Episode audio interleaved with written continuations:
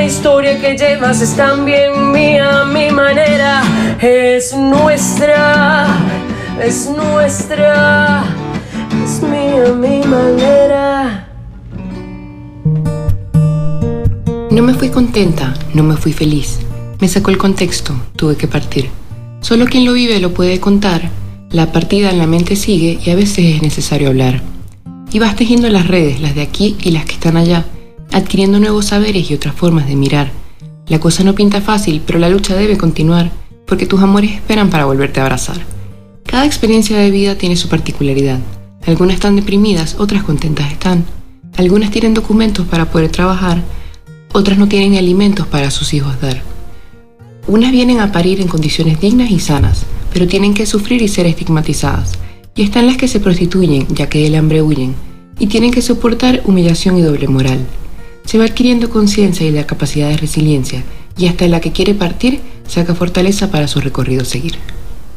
Fragmentos de Mujer Migrante por Dayana Carolina Fernández Matos.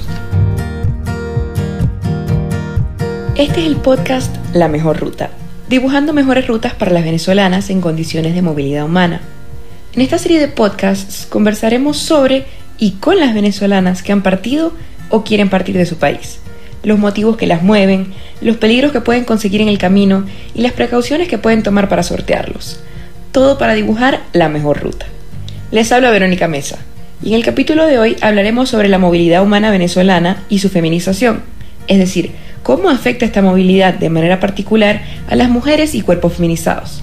Con cuerpos feminizados me voy a referir a niños, niñas, adolescentes, mujeres trans, miembros de la comunidad LGBTIQ, personas de identidad de género diversa, personas que se les asume débiles por considerarles femeniles. ¿Por qué hablamos de movilidad humana y no de migraciones? La movilidad humana es la movilización de personas de un lugar a otro ejerciendo su derecho humano a la libre circulación. Este concepto busca integrar en una sola idea a todas las formas de movimiento de personas, las que van y vienen constantemente o las que migran definitivamente dentro de un país o entre países. Cuando hablamos de la movilidad venezolana desde este punto de vista, podemos hacer visible las distintas maneras en las que las personas se movilizan. A veces, las personas deciden partir. Muchas veces las situaciones las fuerzan a hacerlo y lo hacen en las más diversas condiciones. Esto no es algo menor cuando hablamos de alrededor de 5 millones de venezolanos y venezolanas que han abandonado su país natal en los últimos años por motivos que tienen que ver con el deterioro de sus condiciones de vida, el difícil acceso a la salud, a la alimentación y a un ingreso digno, además de otros factores asociados a la emergencia humanitaria compleja por la que atraviesa Venezuela desde 2019. La mayoría de las personas de origen venezolano se han trasladado a otros países de la región, Colombia, Perú, Chile, Ecuador, Brasil, Argentina. Al llegar a lugares también marcados por carencias y desigualdades, estas personas son recibidas como amenaza por los nacionales del país de acogida, quienes le ven como un riesgo a las ya reducidas posibilidades de obtener trabajo y medios de vida. Así, la población migrante venezolana padece situaciones de discriminación, violación de derechos humanos y exclusión social, que no afecta a todas las personas de igual manera. En, este tiempo, la perspectiva hacia los venezolanos ha ido transformándose muchísimo.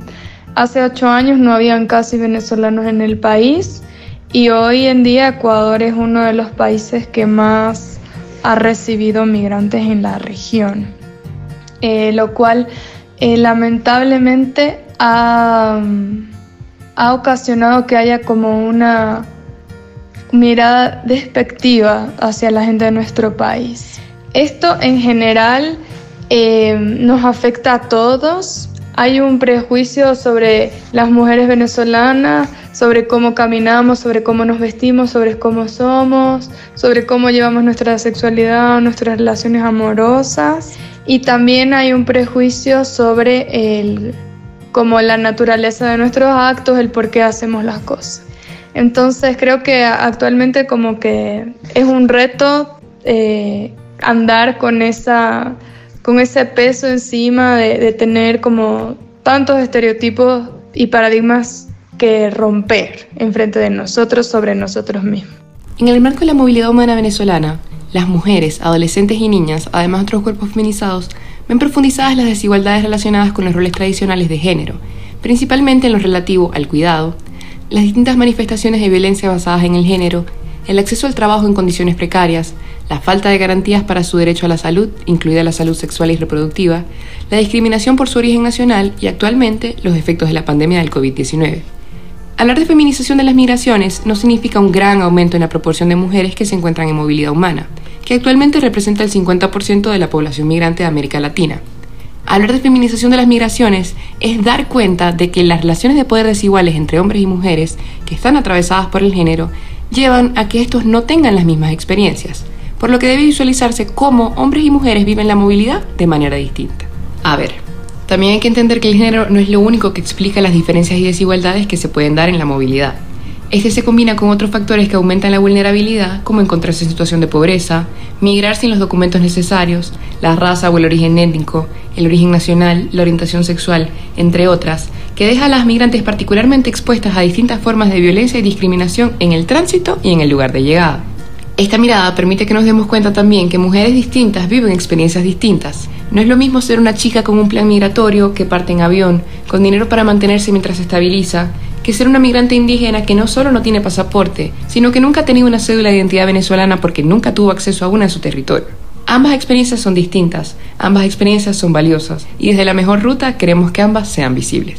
Para las venezolanas son muchos los motivos para salir del país, Definitivamente, aquellas situaciones adversas que se derivan de la emergencia humanitaria compleja tienen un gran peso en la decisión.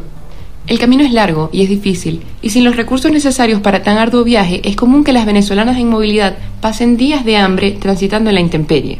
Otras personas desde afuera podrán decir, ¿cómo pueden hacerlo? ¿Cómo se exponen a ellas y a sus pequeños de esta manera?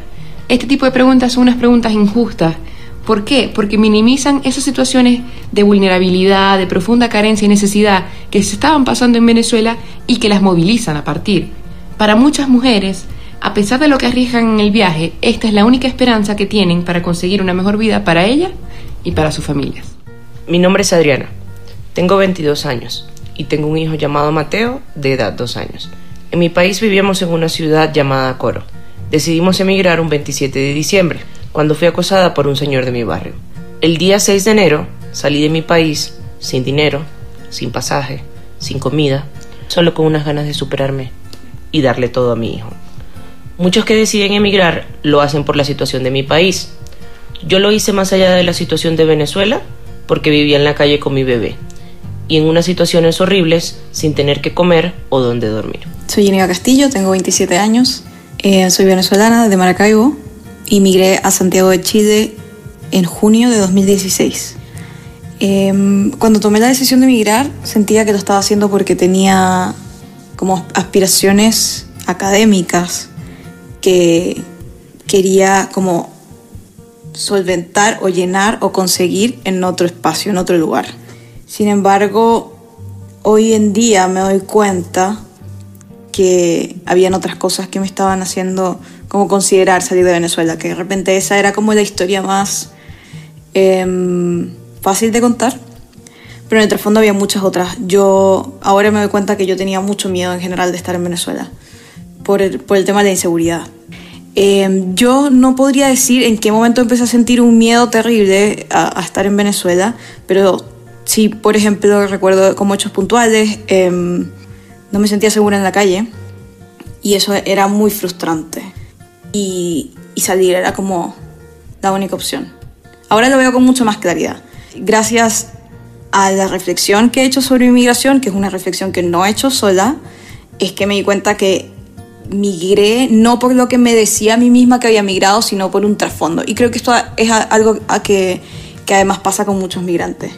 Y, y, verlo ahora así en perspectiva, me doy cuenta que migrar siempre es una decisión muy, muy radical, que involucra una decisión casi de vida o muerte.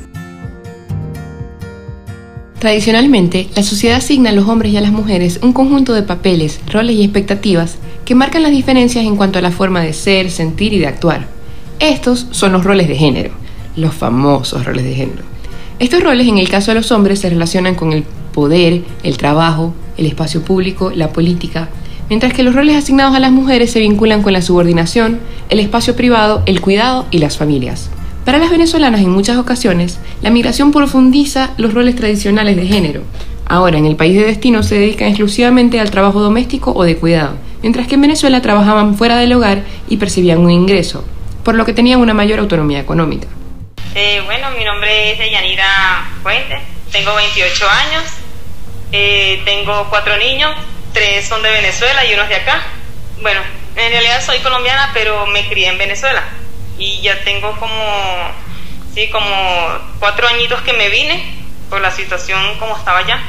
Y acá, bueno, no he tenido un trabajo así estable porque no he tenido quien, quien me cuide los niños y todos los días me toca salir a buscar. como sea, he salido a vender bolsa, a vender caramelo, he salido sin nada en las manos, me ha tocado pararme en una esquina. En el caso de las mujeres que son cabeza de hogar y tienen a sus hijos o hijas con ellas, tienen mayor presión al ser las únicas proveedoras de su familia.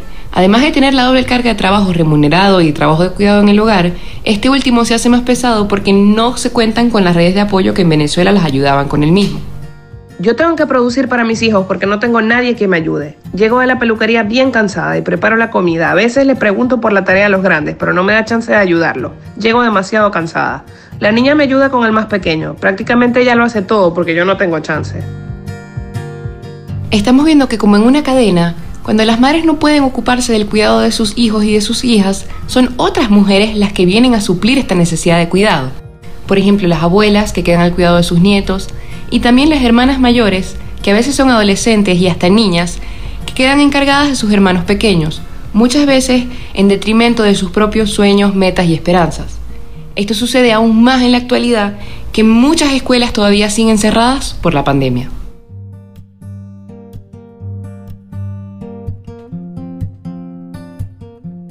Otro gran problema que enfrentan los venezolanos en movilidad humana es que más de la mitad de los 5.4 millones que han salido del país parte sin tener la documentación necesaria para su proceso migratorio. Es difícil saber cuántas de ellas son mujeres, puesto que las estadísticas no discriminan por género. Abandonar tu país sin la documentación necesaria no se hace por gusto. Esto se debe en parte a que la gente sale de Venezuela sin un proyecto migratorio organizado, porque es que ha sido la situación que atraviesa el país lo que les impulsa a hacerlo, no es realmente por gusto. El otro motivo es que en Venezuela el acceso a documentos de identificación como la cédula de identidad, pero particularmente el pasaporte, es difícil de conseguir. Se alega que por falta de material, pero también por el cierre de oficinas públicas. Y el acceso a ellas suele estar mediado por la corrupción. Sobre esto hablaremos en el próximo episodio. Mi nombre es Leanny Suárez, tengo 23 años.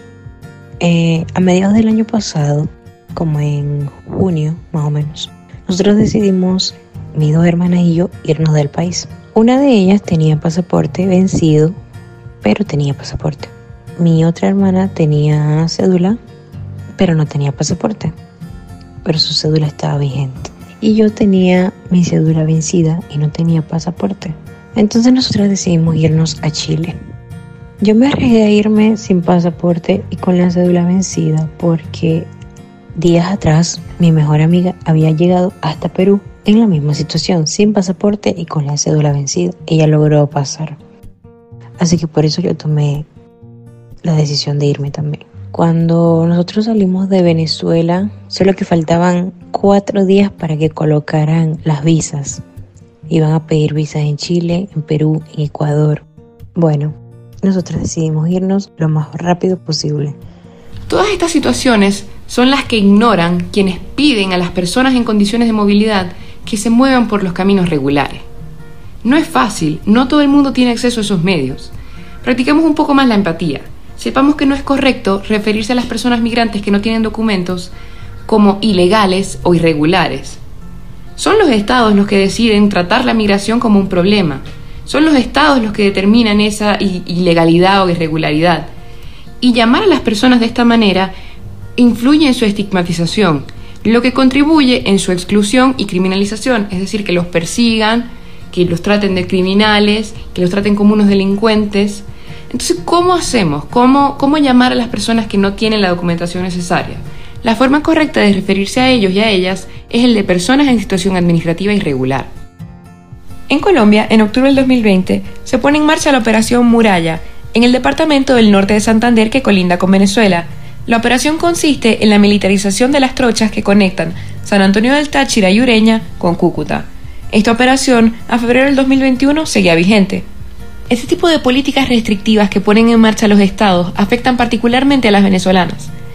Al impedir su paso por los puntos oficiales y al perseguirlas a través de las trochas, impulsan a las venezolanas a un tipo de migración aún más oculta, hacen que recurrir a las mafias y a los traficantes de migrantes sea su única opción. Al movilizarse de esta manera, las venezolanas quedan aún más expuestas a recibir violencias, a ser explotadas e incluso a caer víctimas de trata en el camino. Es por ello que cuando hablamos de las venezolanas en condiciones de movilidad, tenemos que hacerlo de un enfoque de derechos humanos. Todas las personas, solo por el hecho de ser humanas, tenemos una serie de derechos mínimos fundamentales. O por lo menos así debería ser. Entre ellos están el derecho a la igualdad, a la dignidad, a la justicia, a la movilidad, a la libertad, al empleo, a la salud, a la educación y una vida libre de violencias. Estos derechos no se terminan al salir de tu país. Las mujeres en situación de movilidad, incluso las que están en situación administrativa irregular, tienen derechos humanos, y estos pueden ser ejercidos en cualquier lugar sin que se limiten por no ser nacional de un determinado país. Las mujeres gozan de todos los derechos humanos que tienen el resto de las personas, menos los políticos, como votar y ser elegidas en cargos públicos. Esto es importante resaltarlo porque muchas personas se oponen a la regularización de la migración venezolana porque creen que con nuestros votos vamos a benequizar su política que transforme su país en otra Venezuela. Sabemos que esto es una pesadilla, pero tranquilícense que no va a pasar. Solo los ciudadanos de una nación pueden votar. Si aún no queda claro, les dejamos en la descripción un diccionario para consultar. ¿Dónde aparecen estos dichosos derechos humanos? Estos están en los tratados, en los pactos, en las convenciones internacionales que los estados suscriben y ratifican y con los que se comprometen a garantizar esos derechos no solo a los ciudadanos, sino a todas las personas que habiten en su territorio. Digámoslo una vez más para los de la fila de atrás. Las migrantes venezolanas tienen derechos humanos y deben ser respetados sin que su estatus migratorio o cualquier otra condición sea un obstáculo para ello.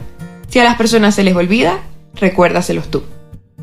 Una de las preocupaciones centrales de la población venezolana en condiciones de movilidad tiene que ver con el acceso a la salud.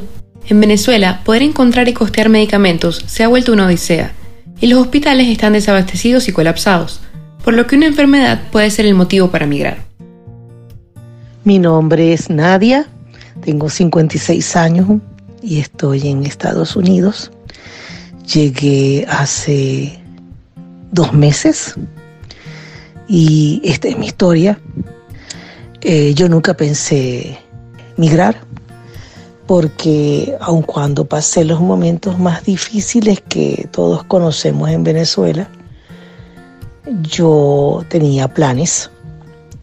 Quería terminar mm, de cerrar mi ciclo laboral, esperando mi jubilación. Tenía a mi papá conmigo, que yo lo cuidaba, de 87 años.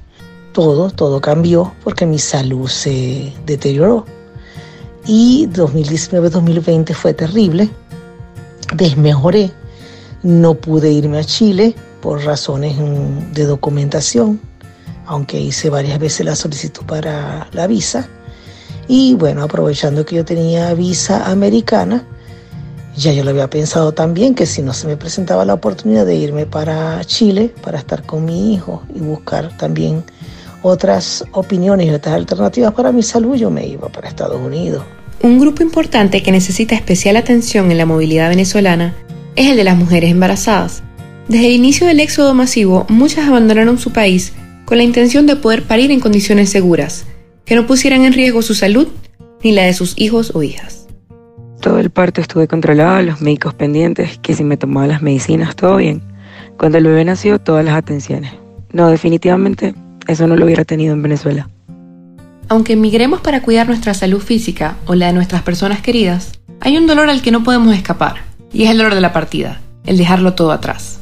Separarse de las familias, carecer de medios para sobrevivir, encontrarse en estatus administrativo irregular, recibir discriminación, todos ellos son factores que se suman a nuestro pesar y que muchas veces enfrentamos solas. Lo más difícil de haber migrado fue haberlo hecho sola, porque yo no tenía familia acá, no tenía amigos cercanos, habían algunos conocidos, pero eso no es suficiente como para sentir que uno cuenta con una red de apoyo. Alguien que, te pueda ayudar en caso de que te pase algo. O ni siquiera ser tan extremo. Alguien en quien tú puedas confiar eh, tus cosas. Yo no tenía eso y la verdad es que eso fue súper duro. Porque aunque yo me había venido a estudiar un posgrado, yo estaba clara de que probablemente no iba a poder volver Por lo tanto, yo no era una extranjera, yo era migrante. Por eso es que, por eso digo, ayer hablando con mi tía me decía, Naguará, o sea, para ti estar sola, o sea, hay que echarle, como decimos nosotros allá en Venezuela. Yo dije, sí, pues aquí estoy de pie, gracias a Dios. Lo importante mientras yo me y salud para adelante.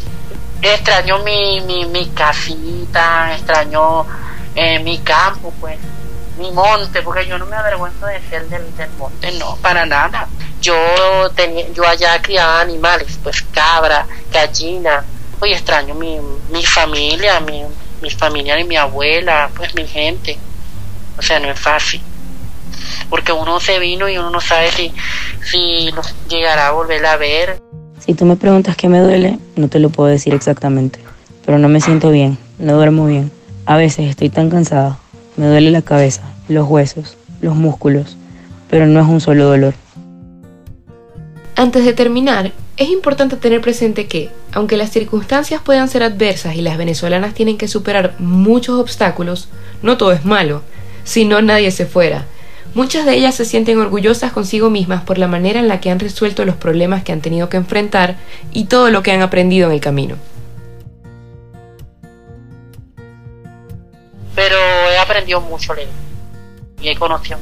Es más, tengo más amistades acá que en mi mismo país. quizás por, por el lugar en el que estaba, en el campo, y mi papá que era muy estricto, que no dejaba que uno se relacionara con la gente. Bueno, ya después fueron llegando algunos amigos que yo tenía de Maracaibo, amigos muy importantes para mí, y fuimos armando como esta especie de familia.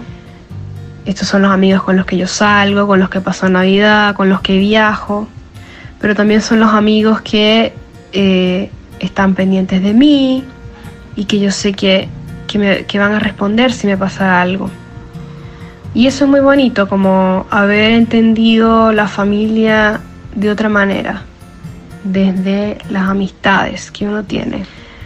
Cuando uno no tiene la familia cerca, yo creo que eso es súper valioso. Yo creo que también incluso es todo, es lo, lo que te puede salvar. Me siento orgullosa de todo lo que he conseguido de ser independiente económicamente y haber conseguido el proceso migratorio. Saber lo que he logrado con mi esfuerzo sin tener que deberle nada a nadie. He aprendido muchísimo de mí, que me gusta, que no me gusta, que es negociable. En general, siempre escucharemos que emigrar no es fácil. La verdad no lo es. Pero se hace fácil cuando tu mente no está pensando en lo difícil y todo lo que dejas atrás y lo complicado que es, sino más bien lo vives como una experiencia, un nuevo reto, una nueva cultura que conocer sin estar comparándola con tu país al que decidiste dejar para cumplir tus sueños. Estos testimonios permiten superar la mirada que solo nos muestra como víctimas. Es innegable que hay un número de factores que nos victimizan, pero hay más que eso, somos más que eso. Para muchas, la migración ha significado fortalecerse, aprender a creer en sí mismas y en sus capacidades, acceder a nuevas y distintas oportunidades, descubrirse en el tránsito. Si hay algo que debe quedar claro en este recorrido es que movilizarse o migrar en cualquier condición no debe ser un crimen. Es una opción para quienes sienten que no quedan muchas otras opciones en su lugar de origen. El carácter de persona no se extingue entre fronteras. Si hay una cosa que justifica la existencia de los estados modernos es su pacto de respetar y garantizar los derechos de todos los seres humanos. Creo que es lo mínimo a lo que todas las personas aspiramos, que no nos nieguen nuestra humanidad. En lugar de criminalizar la movilización venezolana, podemos practicar mayor empatía, aprender de su situación y ponernos en sus zapatos. No olvidemos que para ponernos en los zapatos de otras personas toca quitarnos los nuestros primero. Reconocemos que no todas y todos somos buenos, pero no nos sentencien sin conocernos. Es más, si nos conocen, capaz y les podemos agradar. Eso es todo por hoy. Para nuestro próximo episodio hablaremos de las violencias a las que se ponen las venezolanas en el camino. Pero no se asusten que no es puro drama, es para que estemos preparadas. Gracias por escucharnos y por querer dibujar juntas la mejor ruta. Es nuestra, es nuestra, es nuestra, es mía mi manera.